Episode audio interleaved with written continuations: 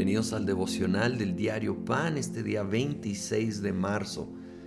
Vamos ya al capítulo 13 de Romanos. Un capítulo con, wow, una enseñanza a veces difícil de vivir, pero tan importante. Versículo 1 dice, todos deben someterse a las autoridades públicas, pues no hay autoridad que Dios no haya dispuesto.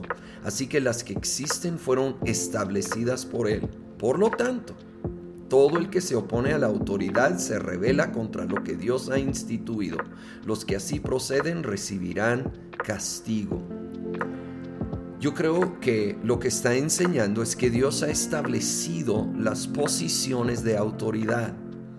Él ha establecido el concepto de gobierno civil para el bien de la humanidad. En un mundo caído esto es totalmente necesario. Y entonces nos llama a vivir bajo esa autoridad.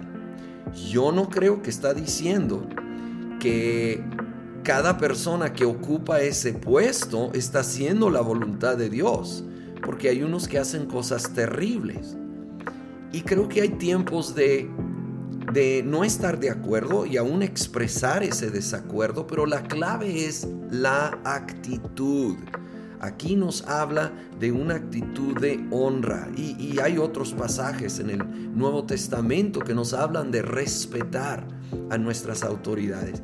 Con una actitud de respeto, de honra, entonces nos sometemos en todo lo que honra la palabra de Dios, todo lo que no contradice las verdades de la Biblia pero si hay una contradicción, nuestra primera lealtad es a Dios y su palabra.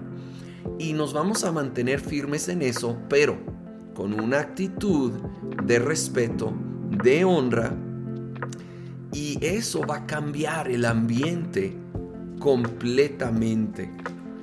Más adelante, versículo 11, dice, hagan todo esto estando conscientes del tiempo en que vivimos ya es hora de que despierten del sueño, pues nuestra salvación está ahora más cerca que cuando inicialmente creímos.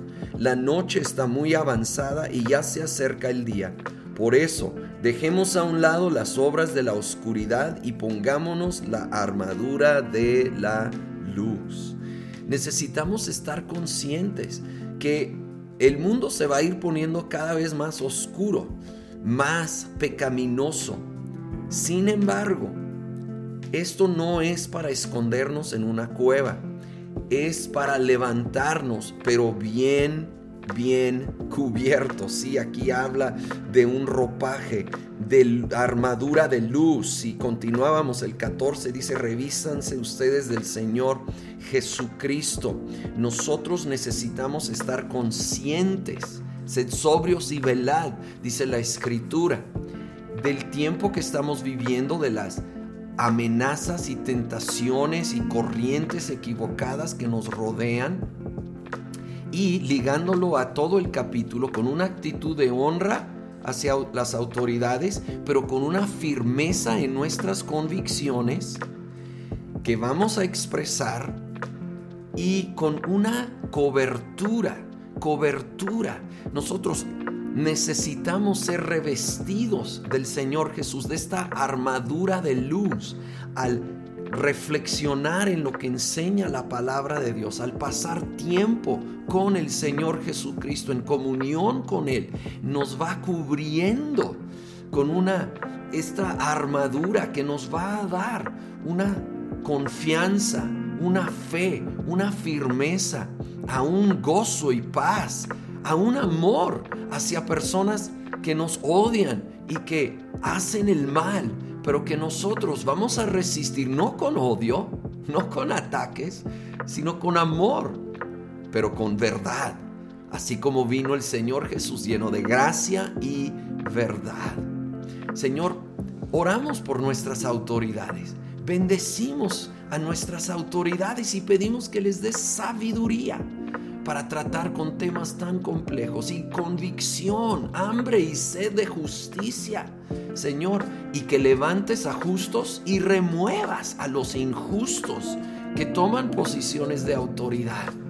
Padre, Ayuda, ayuda a nuestras autoridades y ayúdanos a nosotros. Cúbrenos con esta armadura de luz.